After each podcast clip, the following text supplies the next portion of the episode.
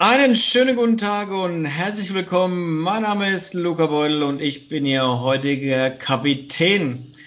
Zusammen mit meinem Co-Piloten Roman Bädorf möchte ich Sie im Namen von Inspirieren Anders an Bord unseres Podcasts begrüßen. Wir wünschen Ihnen nun eine angenehme Reise. ja, hi Roman. Ja, hi Herzlich Luca. willkommen im Podcast. Ja, ich fühlte mich fast schon wie zu Hause. Sehr schön. Danke sehr für die Einführung. Kann ich, äh, gehe ich so durch als Captain, kann ich den, den Teil kann ich abhaken auf der Liste? Also den Ansagenteil, da würde ich schon mal sagen, müsste ziemlich weit vorne. Das war echt gut. Sehr gut, sehr gut. Äh, es ist ja von, von dir geklaut, also du ist ja so, zumindest vom, von der Struktur her so ein bisschen von dem, was du mir geschickt hast.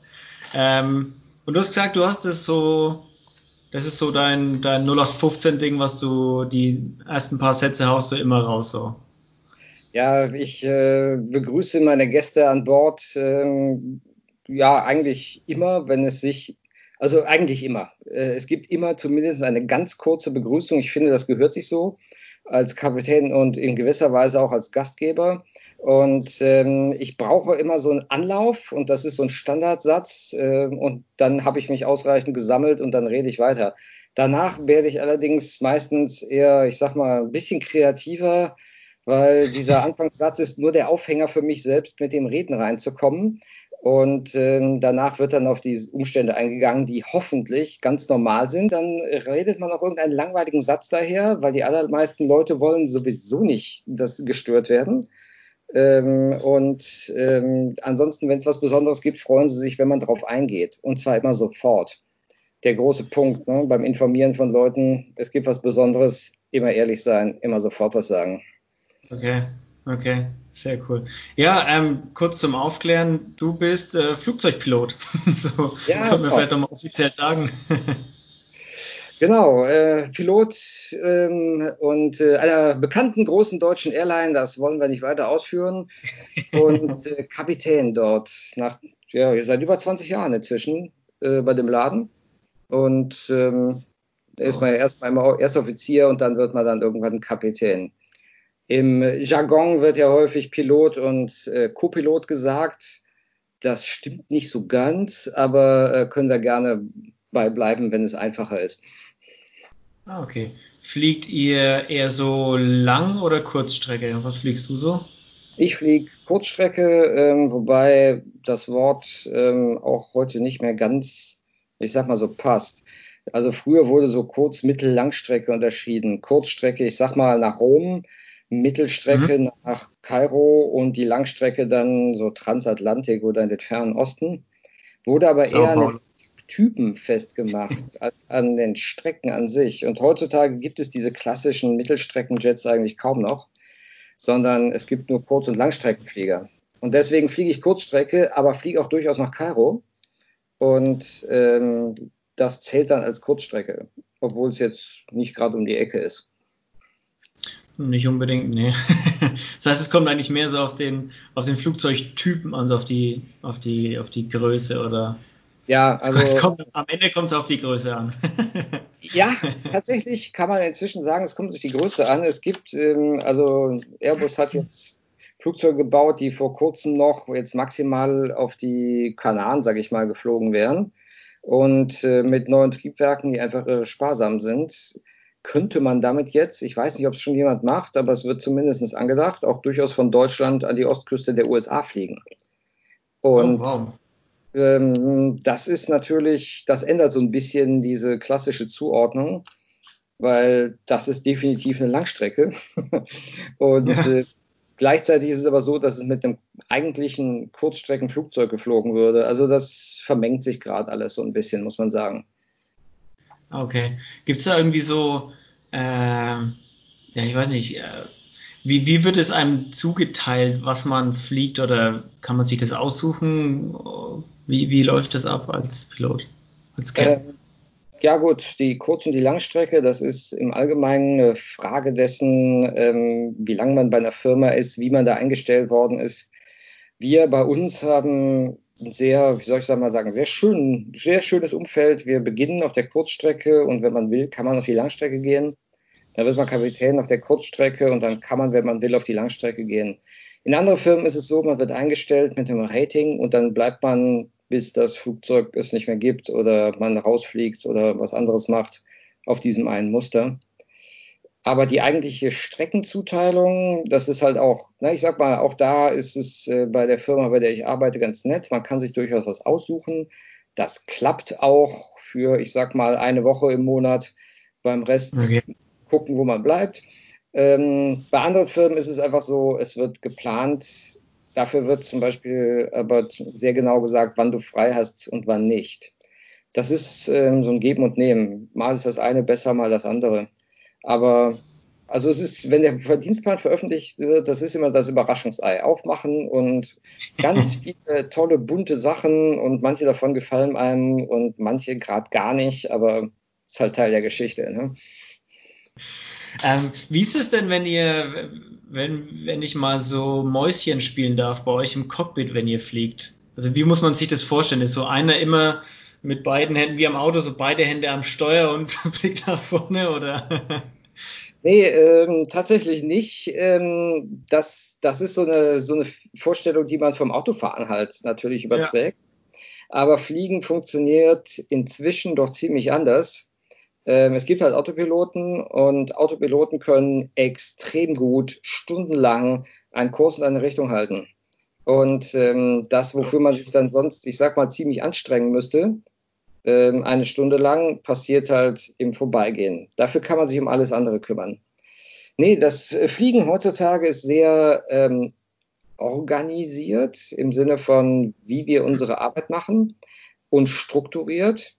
Und ähm, da gibt es halt diverses an Regelwerk, an das man sich halten muss. Vor allen Dingen wichtig ist aber die Kommunikation. Also wir haben seit, ja, sagen wir mal, 25 Jahren ungefähr in der Luftfahrt ein Konzept, wie kommuniziert wird miteinander. Und ähm, diese Kommunikation ist das, woran die Sicherheit festgemacht wird. Und deswegen finden alle Dinge, die man tut, auch in einer entweder standardisierten oder zumindestens ähm, also in einer Atmosphäre statt, in der man immer ein, eine Zwei-Wege-Kommunikation hat. Irgendjemand sagt was und wenn das Wording so ist, wie es nicht standardmäßig sowieso ist, also irgendjemand sagt was und dann kommt das Antwort checked oder so, weil es so vorgeschrieben ist, dann ist es trotzdem grundsätzlich so, dass man in irgendeiner Form dem anderen mitteilt, ich habe es mitbekommen. Okay. Und ähm, das, ist, äh, das ist ganz spannend, weil wenn man das gewohnt ist von der Arbeit, aber das im realen Leben sonst so nicht so passiert, im Privaten, dann, dann ist das manchmal ganz schwierig, weil es fehlt einem diese Antwort. Und äh, das ist, das ist überraschend schwierig manchmal, dass man einfach gerne hätte, dass man irgendwie nur mitbekommt, der andere hat zugehört. Aber das ist eben nicht so ein Standard, wie man es hat. Und bei uns im Fliegen ist es so. Man, man hat äh, die Vorbereitung des Fluges, das ist mehr oder weniger die meiste Arbeit auf der Kurzstrecke. Ähm, mhm. Dabei spricht man sich sehr viel ab, Briefing gegenseitig, äh, Vorbereiten der Karten, der Flugrechner und all dieses, äh, dieser Kram, Tankentscheidungen und nicht zuletzt Passagiere begrüßen. Ne? Und ähm, ja. dann am Boden rollen erfordert an größeren Flughäfen sehr viel Aufmerksamkeit. Dann kommt der Start an sich. Das ist vielleicht der angespannteste Moment des ganzen Fluges. Und äh, wenn man dann erstmal ausreichend Abstand zum Boden hat, ist für uns im Cockpit eher ein bisschen Entspannung, wenn das Wetter gut ist und alles easy. Dann beginnt hinten in der Kabine die Arbeit. Und ähm, wir fliegen dann länger, kürzer ähm, unsere Strecke ab. Dazwischen sind Wechsel der äh, Frequenzen, mit denen, wo wir mit der Luftverkehrskontrolle reden. Dazwischen ist vielleicht auch mal ein Wetter zum Fliegen. Der andere wird darüber gebrieft, wie man sich vorstellt, was, was passiert, äh, wenn man jetzt, sagen wir mal, wir fliegen über die Alpen und die Alpen sind bekanntlich ein bisschen höher und ähm, dann würde man dem anderen sagen, so pass mal auf, falls wir einen Triebwerksausfall über den Alpen haben, stelle ich mir vor, dass wir das so und so regeln, bis wir dann über die Alpen hinweg sind und dann sehen wir weiter. Und ähm, das läuft so, das ist tatsächlich im Allgemeinen in Europa bei vernünftigem Wetter relativ wenig Arbeit. Also man ist ständig irgendwie beschäftigt, aber es ist nicht so viel Arbeit. Man bereitet den Anflug wieder vor und dann kommt der Anflug. Und der ist auch in Europa durchaus manchmal sehr viel Arbeit. Und okay. das ist der Moment, wo hinten in der Kabine wieder nichts mehr zu tun ist, weil alle Leute angeschnallt da sitzen. Aber diese letzten, sagen wir mal, halbe Stunde, ähm, die ist dann wiederum relativ viel Arbeit bei uns vorne. Da kommt die eigentliche Landung. Mhm vielleicht das, was am meisten Spaß macht und gleichzeitig mit am äh, mitfordernd ist. Und äh, ja, und weiter geht's äh, mit äh, dem nächsten Flug. Ne? Schon wieder vorbereiten und weitermachen. also Landung und äh, Start sind so die aufregendsten Dinge. Und zwischendrin geht man so Szenarien durch mit seinem, mit seinem ersten Offizier, was man wie jetzt machen könnte oder was passieren könnte und wie man dann reagieren würde. Ja, ich sprach das halt schon mal an. Diese, ähm, diese Kommunikationsnummer beinhaltet vor allen Dingen sehr viel, dass man ähm, gegenseitig sich über die eigenen Vorstellungen auf dem Laufenden hält. Also bevor man abfliegt, erklärt man dem anderen, okay, ich habe in die Karten geguckt und dann habe ich rausgefunden, wir haben diese und jene Strecke zu fliegen, dafür brauchen wir jenes Funkfeuer, dort müssen wir mindestens so hoch sein und ab da ist es alles kein Problem mehr. Und ähm, was man dann aber auch bespricht, außer diesem Normalfall ist, was wäre, wenn? Was wäre, wenn wir einen Triebwerksausfall hätten? Und äh, auch das bespricht man sehr genau. Und zu guter Letzt, was wäre beim Starterbruchsfall?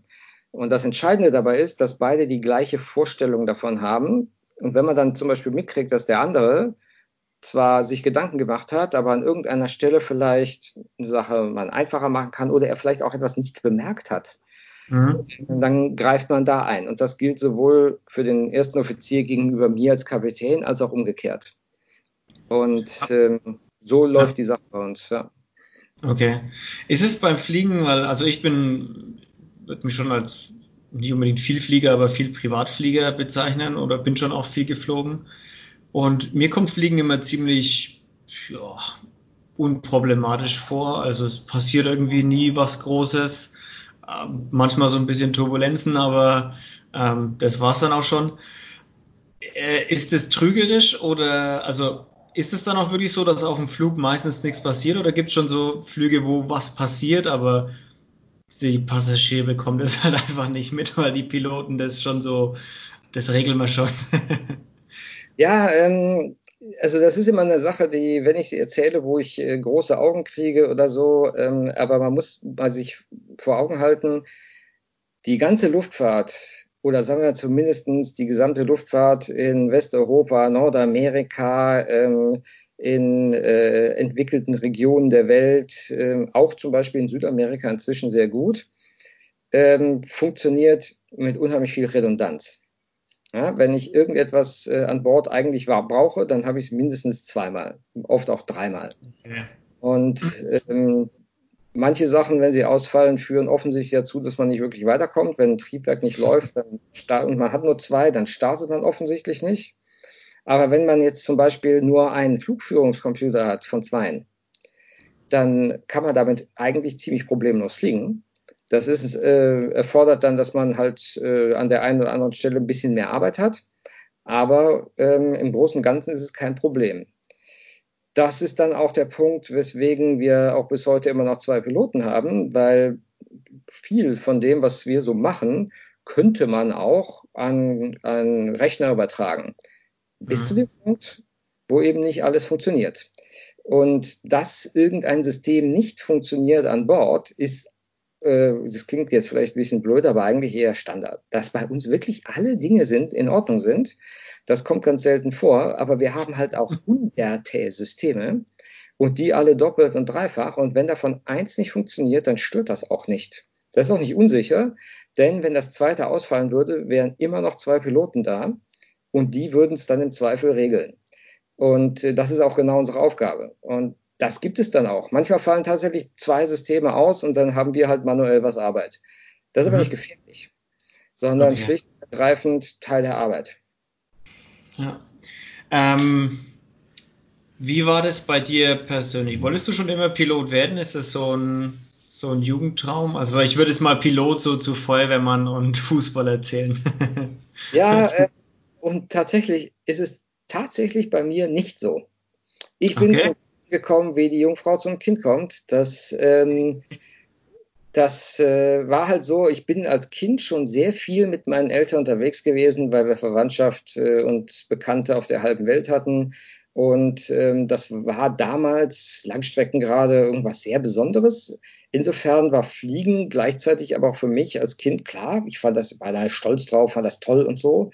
Aber auch ähm, irgendwie jetzt nicht so fern, so ein fernes Ziel wie Astronaut oder so, sondern ähm, eher so, ja, okay, man kann halt fliegen, ne? aber muss man jetzt nicht Pilot deswegen werden. Und ähm, dann habe ich mein Abitur gemacht und äh, und noch Zivildienst und was so nötig war. Und dann habe ich angefangen zu studieren und dann beim Studium festgestellt, ach nee, das ist nicht so, wie ich mir das vorstelle, studiere ich lieber was anderes. Das war okay. Dieses erste Studium. Und äh, für das andere Studium, das Ingenieur, Wirtschaftsingenieur sein hätte sein sollen, brauchte ich aber erstmal ein Praktikum. Dann habe ich halt Maschinenbaupraktikum gemacht bei einer Werkzeugmaschinenfabrik und so ein Kram. Und in dieser ganzen Zeit kam ein Bekannter von mir, ähm, äh, der aber gerade erst sein Abitur macht und meinte, ja, und jetzt stellt die Lufthansa wieder ein und ich muss es unbedingt machen, wenn ich es nicht beim Militär schaffe und so. Das war halt so einer von denen, die gerne Fighter geflogen wären.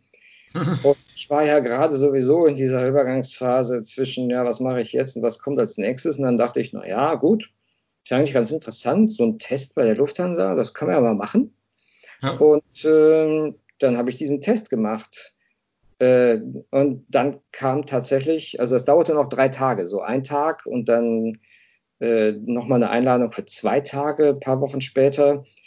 Und ähm, am Ende dieses zweiten Tages wird ähm, dann man empfohlen an die Flugschule, ähm, und diese Empfehlung ist ähm, nicht, also ne, man, man sitzt halt da vor so einer Kommission, die haben einem vorher noch irgendwelchen Kram erzählt, wie so psychologische Kommissionen das gerne tun, und dann sagen sie, ja, wir empfehlen sie. Und das hat mich echt überrascht. Damit hatte ich nicht gerechnet. Okay. Ich habe den Eindruck hatte, alle anderen sind besser und ähm, dann äh, war ich perplex. Dann sagten die mir noch, ich dürfe mich jetzt auch gerne mal freuen. Ja, schön, tue ich, aber hallo. Und ähm, dann habe ich lange überlegen müssen. Also mehr als zwei Wochen habe ich überlegt, ob ich das wirklich machen soll, weil ich äh, eigentlich gar nicht damit gerechnet hatte, weil es eigentlich gar nicht der Plan war und ähm, weil es auch mit einer Menge Geld verbunden war, die man da reinstecken musste, weil man die Ausbildung halt selbst bezahlen musste. Und ähm, hab's dann aber doch gemacht. Und das war auch eine gute Entscheidung im Nachhinein. Aber ähm, war überhaupt nicht so, als hätte ich als Kind schon gesagt, ja, fliegen, fliegen, fliegen. überhaupt nicht. Und ja. ähm, auch äh, mein Vater, der äh, erzählte mir später, dass er auch diesen Test gemacht hat. Und er ist tatsächlich beim letzten Auswahlgespräch gescheitert. Und deswegen war das dann auch mein Ziel, bis zu diesem letzten Auswahlgespräch zu kommen. Aber ähm, ich wusste das gar nicht. Und der, mein Vater hat nie irgendwas in der äh, Richtung gesagt, so, werd doch mal Pilot, Junge, oder so. Gar nichts. Und ähm, insofern ähm, habe ich ja zufällig eher so ein bisschen den Traum meines Vaters dann verwirklicht, aber null irgendwie so, dass ich die Idee gehabt hätte. Cool. Ja, das klingt. Das, das, was wäre der eigentliche Plan gewesen? Also, weil du gesagt hast, es ist so, was wäre weiter dieses Studium und danach in die Richtung arbeiten? Der eigentliche Plan war, ich wollte die Welt verstehen. Ne? Also des, okay. deswegen Physik. Ne? Und weil ich der Meinung war zu Schulzeiten, ich bin eher derjenige, der die Welt äh, aufgrund ihrer Naturgesetze versteht, ähm, dachte ich, Physik ist dann doch äh, der Schritt in die richtige Richtung. Das würde ich heute ganz anders betrachten, also zum einen mich zu dem Zeitpunkt, als auch äh, das Verstehen der Welt. Aber ähm, dann habe ich halt angefangen, für, also nun gut, ich musste halt auch erst noch mal einen langen Zivildienst machen und ähm, der war auch, also der hat mir, mir vieles über mich äh, beigebracht. Aber dann kam trotzdem dieses Studium, dafür hat man ja auch das Abitur gemacht und jetzt macht man dieses Studium und stellt dann fest, ne, es ist überhaupt nicht das, was ich eigentlich dachte, was es wird. Und ähm, naja, man hat ja irgendwie so gedacht, okay, hier geht meine Richtung. Ja. Und dann sich loszulösen und festzustellen, nee, das ist gar nicht die richtige Richtung, das hat halt auch einen Moment gedauert. Einfach mal so sagen, okay, ich muss jetzt mal das Ruder rumreißen und in eine andere Richtung gehen. Dabei war die ja gar nicht so anders, was ich mir vorgestellt hatte. Von wegen Ingenieurwesen und so, das ging ja schon auch noch irgendwie in, in so eine ähnliche Richtung. Aber ähm, ich, eigentlich war ich da auch auf dem, schon auf dem Zeitpunkt, ohne es mir selbst einzugestehen, auch in einer ganz anderen Nummer unterwegs. Also eigentlich war das Weltverstehen immer noch die Sache, aber ähm, ich wollte einen etwas größeren Überblick haben als nur jetzt in, in der Ingenieurswissenschaft. Und ähm, ja, und dann kam dieses Fliegen und das passte überhaupt nicht in den Kram. Ja, das war jetzt auch eine völlig andere Nummer. Ich hatte gedacht, ich gehe noch ins Ausland, spannenden Sachen, mache irgendein Semester mal was ganz anderes, Philosophie oder so. Und, ähm, und, plötzlich war es eine Ausbildung. Und ähm, eine Ausbildung und danach auch ein ziemlich klarer Weg irgendwie. Und ähm, das erforderte auch wieder ein Umdenken und äh, die, ähm, auch dieses Akzeptieren, okay, das ist jetzt eine Chance, die kannst du ergreifen und du musst dich auch mal vielleicht auf eine Sache ein bisschen konzentrieren. Das war nämlich auch vorher nie so mein Ding. Ne? Ach, hier gibt es was Spannendes, da ist was Interessantes. Menschenskinder, wenn ich darüber nachdenke, das wird auch, auch nicht schlecht. Und, äh, und plötzlich war einfach die Ansage, okay, Jung, du bist gut genug, aber dann musst du es jetzt auch machen und es durchziehen. Und ähm, das war auch eine wichtige Erfahrung. Ne? Also mal über für mich selbst vor allen Dingen. Ne? So dieses der Punkt, okay, das muss ich jetzt mal durchziehen, damit ich an, den, an eine Stelle komme, an der ich weitermachen kann. Und, äh, und das hat mich, wie gesagt, mehrere Wochen gekostet, das zu entscheiden, dann auch wirklich diesen Schritt zu gehen. Kannst du dich noch an die Zeit erinnern von diesen paar Wochen? Also was da ja. so in dir vorgegangen ist, dieses. Oh ja. Ähm, es war äh, tatsächlich so, dass ähm, ich ähm, da saß und ähm, irgendwie freute ich mich, wie auch die Herrschaften von der Kommission ja von mir verlangt hatten, dass ich mich freuen soll.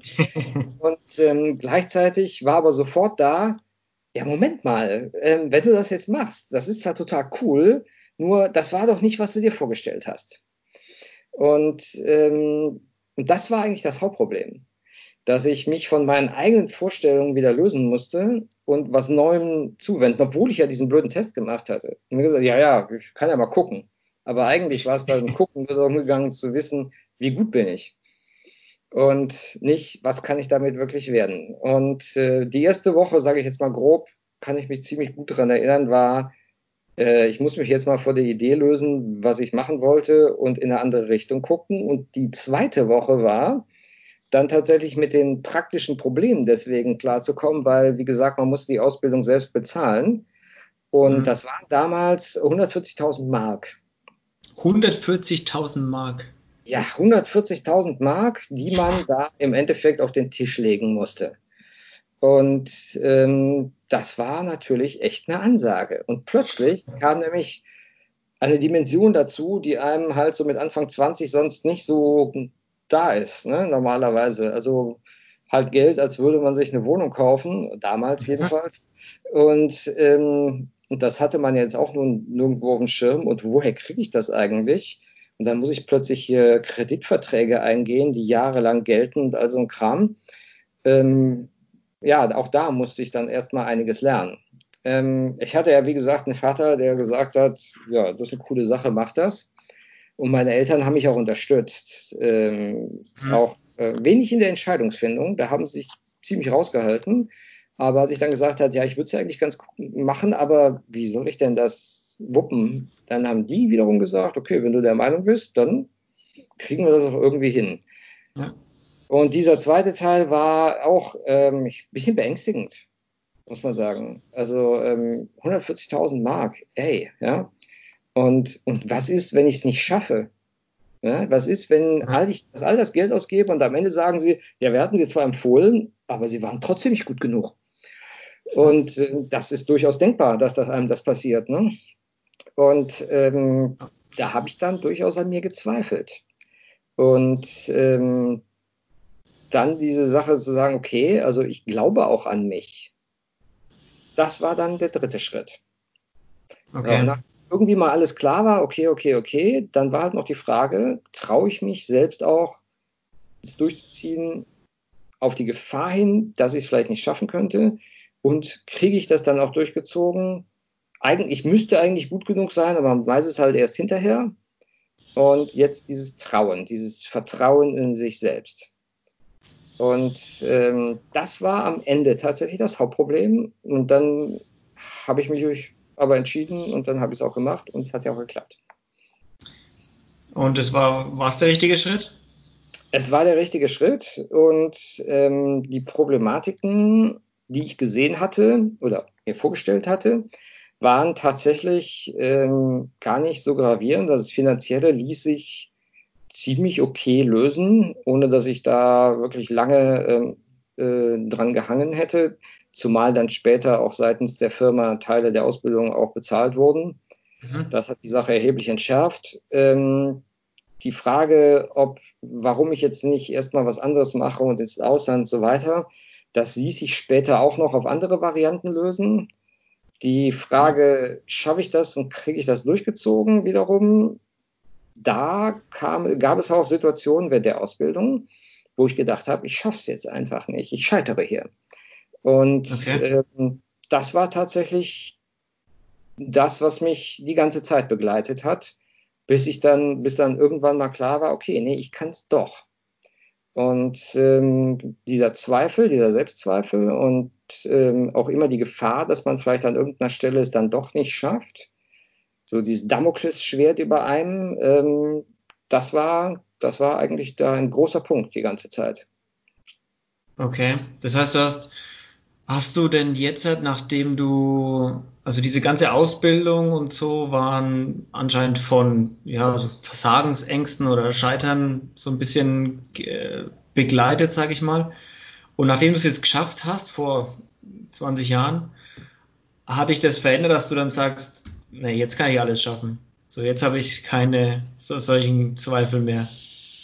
Äh, nee, äh, tatsächlich nicht. Im Gegenteil. Also, ähm, ich bin, äh, glaube ich, eher nicht so der Typ, der sagt, okay, hier, hoppla, hier komme ich, ich schaffe das auf jeden Fall. Ähm, um, ich habe zwar immer wieder die Gefahr, Erfahrung gemacht, dass die Sachen meistens klappen, die ich versuche, aber so ein Selbstläufer ist es halt auch selten. Und äh, bei der Ausbildung zu meinem Beruf war es zum Beispiel so, dass ziemlich am Anfang bei der praktischen Ausbildung, die theoretische Ausbildung war nicht das Problem. Aber die praktische Ausbildung, da gab es ganz am Anfang mal so einen Punkt, da hatte ich auch einen Fluglehrer, mit dem es mir schwer fiel. Ähm, und ähm, da war ich echt verkrampft. Da war ich echt durch den Wind. Und ich war jetzt echt äh, keine, keine Leuchte, aber ich war gut genug. Und ich war verkrampft. Und dann irgendwann mal hat sich das auch körperlich niedergeschlagen. Da habe ich äh, Schmerzen bekommen, so im Rücken und so, und die hatten schon gedacht, ich hätte irgendeine ansteckende Krankheit und ich weiß nicht was. Aber im Nachhinein war dann plötzlich klar, nee, das war einfach nur psychisch. Und ähm, hat mich ein paar Tage zurückgeworfen. Alle anderen waren dann schon mehr oder weniger fertig mit dem, was ich als nächstes machen musste. Und das ist halt ein großer Schritt, der Soloflug, wenn du das erste Mal alleine das, diese Kiste bewegst. Mhm. Das habe ich dann tatsächlich aus meinem ganzen Kurs, ich bin ziemlich sicher, ich war der Letzte, der es gemacht hat dann. Und, ähm, und ich hatte einen, ähm, einen Kollegen dabei, ähm, der war schon ein paar Jahre älter, weil er ein paar Sachen vorher noch gemacht hatte. Und wir waren sonst immer gemeinsam als ein Team unterwegs gewesen, beim Soloflug natürlich nicht. Und der hat einfach ein paar sehr aufmunternde Worte gesagt und hat gesagt, okay, dann mache ich das jetzt hier an der Stelle habe diesen Flug gemacht und das war ein ganz entscheidender Punkt, mal zu sagen, okay, ich krieg's alleine hin und an der Stelle kann ich jetzt weiterarbeiten, auch an mir selbst. Und es gab noch andere Rückschläge, auch während der Ausbildung. Und ähm, dass man, also gerade beim Praktischen, immer wieder halt, weil man zum Beispiel Lehrer hat, mit denen man nicht gut klarkommt. Oder ähm, die einfach eine Art und Weise haben, wo man einfach keinen Bock drauf hat, einfach alleine nur. Das ist wie in der Schule. Ne? Äh, nur, dass es noch erheblich mehr eins zu eins ist und noch mal ein Stück wichtiger als vielleicht in der Schule. Und, ähm, Und da kam dann auch ein Punkt raus, den ich mir von der Schule abgewöhnen musste, nämlich äh, einfach die Schnauze manchmal aufzumachen. Ne? Also einfach auch mal die Schnauze zu halten, sich zu denken, jo, weiß ich, ich denke mir meinen Teil und jetzt mache ich dir vor, dass ich es doch kann. Und ähm, das war ein echter Lernschritt für mich. Und irgendwann war halt die Ausbildung fertig und wir waren durch und waren dann auch erstmal arbeitslos. Ähm, und ähm, da war dann, da stand man tatsächlich auf der Straße. Der Arbeitgeber, den man erwartet hatte, wollte einen nicht. Es gab auch sonst niemanden, der einen in dem Moment wirklich wollte. Und dann stand, da war natürlich wieder die nächste Fragestellung da. Ne? So habe ich das jetzt hier alles richtig gemacht? Mhm. Ähm, ich meine, jetzt habe ich hier die zwei Jahre Ausbildung gemacht. Warum, warum wird das jetzt alles wieder nichts hier? Und äh, da musste man sich dann wieder neu besinnen und auch nochmal neu orientieren. Ich habe dann diversen Kram in der Zeit gemacht. Aber somit, ähm, im, das waren dann zu dem Zeitpunkt im Endeffekt 100.000 Euro Schulden. Und ähm, naja, man kann wieder bei den Eltern einziehen, was einem noch, was dann auch nicht die, äh, der einfachste aller Schritte ist. Äh, spart jedenfalls Geld und äh, dann braucht man einen Plan. Hm? Und plötzlich muss man sich wieder neu orientieren. Und ähm, da wieder, da ist mir dann so ein bisschen aufgefallen, dass ähm, das eigentlich so gar nicht das Ingenieurmäßige so mein Ding ist, wirklich, in dem ich wirklich Interesse habe, sondern eher so soziokulturelles. Ähm, und ähm, das fand ich dann ganz spannend. Hab mich eingeschrieben, weil das halt, äh, weil man damit dann versichert war, krankversichert. Ne? Ich, mhm. äh, die Ausbildung ist nämlich gar keine Ausbildung im deutschen Sinne. Man hat dann halt nicht wie, wenn man, ich sag jetzt mal, ein Handwerker ja. lernt, hat tatsächlich mhm. was. Sondern man ist einfach arbeitslos, kein Anspruch auf Arbeitslosengeld und äh, auch kein Anspruch auf Umschulung, weil noch keine Ausbildung. Mhm. Und ähm, dann habe ich mich halt eingeschrieben und habe zwar BWL pro forma ähm, mich eingeschrieben, aber in Wahrheit alles mögliche andere gemacht. Okay. Äh, und, ähm, und zwar Dinge, die, die ich dann in dem Moment auch interessant fand. Und es war klar, okay, ich will zum Wintersemester will ich wieder an einer Stelle sein, an der ich wieder weitermachen kann. Und ähm, aber hattest du da schon mit, mit hattest du da schon irgendwie mit, mit Fliegen dann abgeschlossen? Nee. Also, nee, oder was willst du weitermachen? Ja, es ist nicht abgeschlossen, aber die Ansage war, das dauert Jahre, bis wir euch wieder brauchen. Und oh. woanders einen Job kriegen war ja, im Endeffekt unmöglich. Also ein paar wenige von uns haben tatsächlich einen Job gefunden, aber meistens mit Vitamin B. Okay. Und, ähm, oder im Ausland, ähm, weil sie da auch herkamen. Das hat soweit geklappt, aber im Endeffekt haben wir alle auf der Straße gestanden. Und ähm, viele sind dann äh, bei der Firma in irgendwelchen anderen Jobs untergekommen. Das hat bei mir nicht so geklappt. Aber ähm, ich konnte dann trotzdem zumindest mein Wissen halt anwenden, indem wir so äh, Computer-based Training dann ähm, habe ich mitgestaltet, nicht programmiert, sondern einfach Inhalte gestaltet. Okay, das ist ganz anders. Ja, Fliegen. Das ist halt der Punkt. Ähm, das hatte zwar grundsätzlich mit dem Fliegen zu tun, aber ähm, das ist, was ich meine. Also, ähm, das jemandem was beibringen ist eine spannende Sache und wenn, wenn man das gut kann oder jemand, der das gut kann, ähm, der kann so dermaßen was bewegen damit. Und das war jetzt Computer-Based Training. Das heißt, der Inhalt dessen, was bei den Leuten da ankam, musste gut rüberkommen. Und das hat Spaß gemacht, mir zu überlegen, welche Probleme bestehen, was verstehen die Leute nicht und wie erklärt man es ihnen, damit es ankommt. Und ähm, das fand ich super. Das hat mir richtig Spaß gemacht. Und trotzdem bist du am Ende wieder äh, Pilot geworden. Also erstmal grundsätzlich, du hast die Ausbildung gemacht, hast dich quasi dafür entschieden, dich hoch zu verschulden, hast mhm. dann zwei Jahre die Ausbildung gemacht und dann hat dir die Firma gesagt, ja, danke, dass du das alles gemacht hast, aber ah, gerade ist echt blöd. Ähm, du musst vielleicht mit dem ganzen Schuldenberg, den du hast, jetzt erst nochmal was anderes machen, bis wir dich vielleicht irgendwann mal brauchen in der näheren, mittelfristigen Zukunft. Und dann hast du was anderes gefunden, was dir super Spaß gemacht hat. Und dann? Ja, und dann äh, meldete sich an einem, äh, das weiß ich noch wie heute, meldete sich tatsächlich an einem Dienstag bei mir auf der Arbeit äh, mit per Telefonanruf ähm, die Firma und sagte, ja, ähm, ob ich nicht am Donnerstag vielleicht äh, bei der Ausbildung sein könnte. Und ich fragte, wie Donnerstag? Diesen Donnerstag? Ja, äh, nein, kann ich nicht. Und im Übrigen, was ist denn hier eigentlich los? Aus dem Nichts ging es plötzlich nach einem Jahr, und zwar wirklich mit kürzester Vorlaufzeit, wieder weiter. Und ähm, na, dann, ja, wie du schon richtig sagst, habe ich mich doch entschieden, das zu machen. Zum einen hatte man ja jetzt wirklich was, es hat auch Spaß gemacht, fliegen, man wollte es dann auch, man hat es gelernt. Und ähm, zu dem Zeitpunkt dachte ich mir, naja gut, äh, da ergeben sich dann ja bestimmt auch noch Möglichkeiten, also Training und so, das kann man dann ja wahrscheinlich auch machen. Jetzt machst du das erstmal und verdienst Geld. Das war natürlich ein treibender Faktor.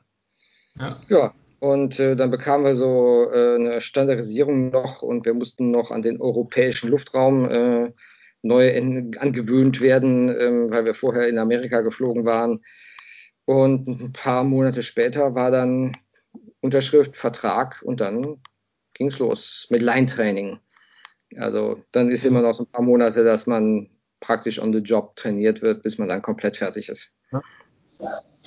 Krass, das ist also das ist wirklich schon so ein bisschen Zickzack-Kurs, den du da gewählt hast, oder? ja, auf jeden Fall. Also ähm, da, da saßen auch Leute, die hatten, ähm, die hatten erheblich straighter den Werdegang. Ne? Es gab auch bei uns, es gab auch in der Flugschule durchaus Leute, die hatten vorher ganz spannende andere Sachen gemacht oder auch ein Studium schon mhm. abgeschlossen mhm. oder so. Aber ähm, bei den allermeisten war tatsächlich Fliegen auch schon irgendwie in der DNA mit drin gewesen und die hatten sich da von der Schule auf direkt drauf konzentriert oder halt einen Umweg gehen müssen, um zu warten, dass sie dran sind, sozusagen. Hm? Und ähm, das ähm, ist auf der anderen Seite, ich bin ganz froh, dass es bei mir nicht so war, weil es mir ähm, einfach noch Einblicke gegeben hat und ich auch weiß, dass das, was ich jetzt mache, mir auch auf jeden Fall Spaß macht und nicht so gut zu vergleichen ist. Ich habe halt auch im Büro gearbeitet und dafür musste ich immer mit der Straßenbahn fahren, hier in Köln. Und äh, bin mit der Straßenbahn zum Büro gefahren und an irgendeinem Morgen, an einem regnerischen Morgen im Herbst, habe ich mich in dieser Straßenbahn umgeguckt und ich konnte sagen, dass manche Leute nicht da waren. Das war jetzt nicht so, dass ich die Leute wiedererkannt habe, das sowieso, sondern es haben Leute gefehlt, ja, die sonst in meiner Straßenbahn saßen. oh Gott. Na, das, dieses, dieses Erkennen, ich, mir fallen schon Leute auf die Fehler, wo ich sonst mit denen nichts zu tun habe. Das ist mir einfach alles viel zu gleichförmig hier. Ja, das mhm. kann ich nicht. Und das ist beim Fliegen gerade gar nicht so, äh, die Gleichförmigkeit, was Arbeitszeiten und Orte betrifft. Und ähm, das ist mir entgegen. Das ist auch anstrengend, aber es kommt mir entgegen. Ich mag das. Ja. Hast du irgendwas, was dich auf der Zeit äh, äh, ja, wie kann man sagen, vielleicht begleitet hat, irgendwelche Muntermacher im Sinne von Liedern oder, oder, oder Sprüchen, Zitaten, Motti, die du irgendwie immer wieder hattest oder dir vorgesagt hast oder was auch immer? Ja, ähm, Sprüche, ähm, Zitate, also da ist tatsächlich eine Sache hängen geblieben, dass kannte ich schon, dann kam es im Studium nochmal wieder und äh, ist Tucholsky, also ich sag mal, frühes 20. Jahrhundert. Ähm, leider okay. ein bisschen in Vergessenheit geraten, der gute Mann, ähm, aber er hat eine, eine wunderbare Art, Sachen so ein bisschen Loriot-mäßig auf den Punkt zu bringen. Und ähm, von ihm gibt es ein Traktat über die Soziologie der Löcher oder so heißt das, wo sich dann so lauter gemacht, wie ähm, ein Loch besteht ja eigentlich nur aus einem Rand. Ne? Wenn ich den Rand jetzt wegschneide, dann müsste doch eigentlich das Loch weg sein. Ja? Und ähm, ah, okay. schwadroniert darüber äh, wirklich, wirklich lang und dann kommt ein Absatz und er schreibt, meine Sorgen möchte ich haben. Dann kommt ein Absatz und dann schreibt er einfach weiter. Und ähm, diese, dieser Einwurf über sich selbst, meine Sorgen möchte ich haben, den finde ich großartig weil ähm, man muss sich mal die Gedanken machen, welche Sorgen habe ich eigentlich und sind es eigentlich Sorgen? Und was, ja. sind, was ist das echte Problem, das ich habe? Was muss ich ändern, damit ich dieses Problem nicht mehr habe? Und deswegen meine Sorgen möchte ich haben. Es ist eigentlich natürlich oberflächlich ein Scherz, aber es ist ähm, ein tiefer Einblick. So, mach dir mal Gedanken drum. Was ist das echte Problem? Und das, wenn es, wenn es da ist, was, was änderst du dran? Ja? Ist dein Problem. Änder was dran. Ja, Und, das, äh, ja. Da kann man viel reininterpretieren in den Spruch oder viel auch drüber nachdenken und sich drin verlieren. Ja. Glaube ich. cool. Äh, ein Lied, ein Lieblingslied, ein aktuelles? Oder? Ähm, ja, das ja. ist auch so ein bisschen rückwärtsgewandt, muss man vielleicht sagen. Aber ähm, wir haben ja gerade die George Floyd-Proteste auf den Straßen und äh, ich habe mit amerikanischen Fronten von mir so ein bisschen hin und her geschrieben, die, ähm, ich sage jetzt mal, für amerikanische Verhältnisse äh, extrem liberal sind, äh, wobei man sie bei uns noch nicht einmal irgendwie links einordnen würde, aber für amerikanische Verhältnisse sind sie ziemlich weit links. Ähm, aber ich mag sie echt gerne und habe mit denen viel geredet und im Hintergrund lief ein Song von Johnny Cash und ähm, okay. Und dann hat es einen Moment gedauert, bis ich ihn erkannt habe, weil ich habe jetzt Johnny Cash auch nicht so vollständig äh, bei mir äh, im Kopf. Ne? Und äh, dann habe ich, äh, als ich das Gespräch beendet hatte, rausgesucht und es war ähm, Man in Black. Er besingt da drin, warum er immer nur in Schwarz rumläuft. Und ähm, der Grund dafür ist, dass es so viel Ungerechtigkeit gibt und so viele Leute, denen es schlecht geht. Und so viele Leute, die verloren haben, obwohl sie dachten, dass wir auf ihrer Seite stehen. Und ähm, den Song höre ich im Moment relativ häufig. Also Country ist sonst nicht meine Stärke, aber der ist gut. Der ist richtig gut. Und uralt. Kenne ich jetzt nicht. Also John, Johnny Cash kenne ich natürlich, aber den Song sagt mir jetzt nichts. Ähm, gönne ich mir dann auch gleich mal. Hast du noch jemanden, den du gerne mal in diesem Podcast hören würdest? Ja, tatsächlich habe ich. Ähm, also es gibt diverse Leute, aber einer ganz speziell fällt mir ein. Das ist ein Freund von mir, der wird immer nur Chock genannt. Und ähm, ja, Chock, ähm, so aus Jugendgruppenzeiten noch. Ähm, und ähm, seine große Berufung ist Geschichten erzählen. Und äh, seit vielen Jahren versucht er daraus auch einen Beruf zu machen, was extrem schwierig ist. Und okay. äh, sein Lebensweg ist wirklich äh, für mich immer wieder inspirierend. Das ist äh, ein ganz großes Vorbild für mich. Wir sind fast gleich alt. Und mhm. ähm, interessanterweise sagt er immer, dass ich wiederum für ihn eins bin. Aber das ist vielleicht der Punkt, weswegen ich ihn so interessant finde. Er ist einfach so völlig anders als ich und ich komme super mit ihm klar und seine Geschichte ist richtig cool. Ah, das klingt sehr interessant. Äh, den, den werde ich auf jeden Fall, den habe ich mir auf jeden Fall mal aufgeschrieben. Roman, äh, ich schaue auf die Uhr, wir haben gut gequatscht. Ähm, ah, halt, stopp, bevor ich es vergesse eine Frage müssen wir noch klären, bevor ich dich Piloten in wieder entlasse. Und zwar eine Frage, die wahrscheinlich jeden, jeden interessiert. Das Flugzeug ist gelandet. Mhm. Die Leute fangen an zu klatschen. Ja oder nein? ja, ich weiß, das ist eine ganz spannende Frage. Aber dazu kann ich nur sagen, also wenn, die, wenn wirklich laut geklatscht wird, höre ich es auch. Ähm, aber dann muss schon echt laut geklatscht werden und ich freue mich.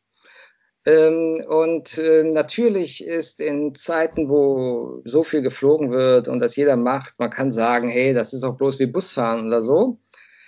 Gleichzeitig ist es aber auch so, dass ähm, ich, wenn ich aus dem Bus aussteige, bedanke ich mich beim Fahrer. Mache ich. Wenn mich jemand mit dem Taxi fährt, sage ich auch Danke, wenn ich aussteige. Und ähm, bei der Bahn ist es schwierig schon. Und ähm, beim Flugzeug, wenn die Leute klatschen, ich empfinde das als kurzes Danke sagen. Und äh, okay. wenn, wenn andere Leute das empfinden als, äh, hey, tolle Leistung oder so, ähm, das empfinde ich gar nicht so. Und ich empfinde es weder als Beleidigung noch als, ähm, ich sag jetzt mal, peinlich oder so. Wenn die Leute klatschen, ich sag, das ist wie Danke sagen. Und ähm, das finde ich völlig in Ordnung.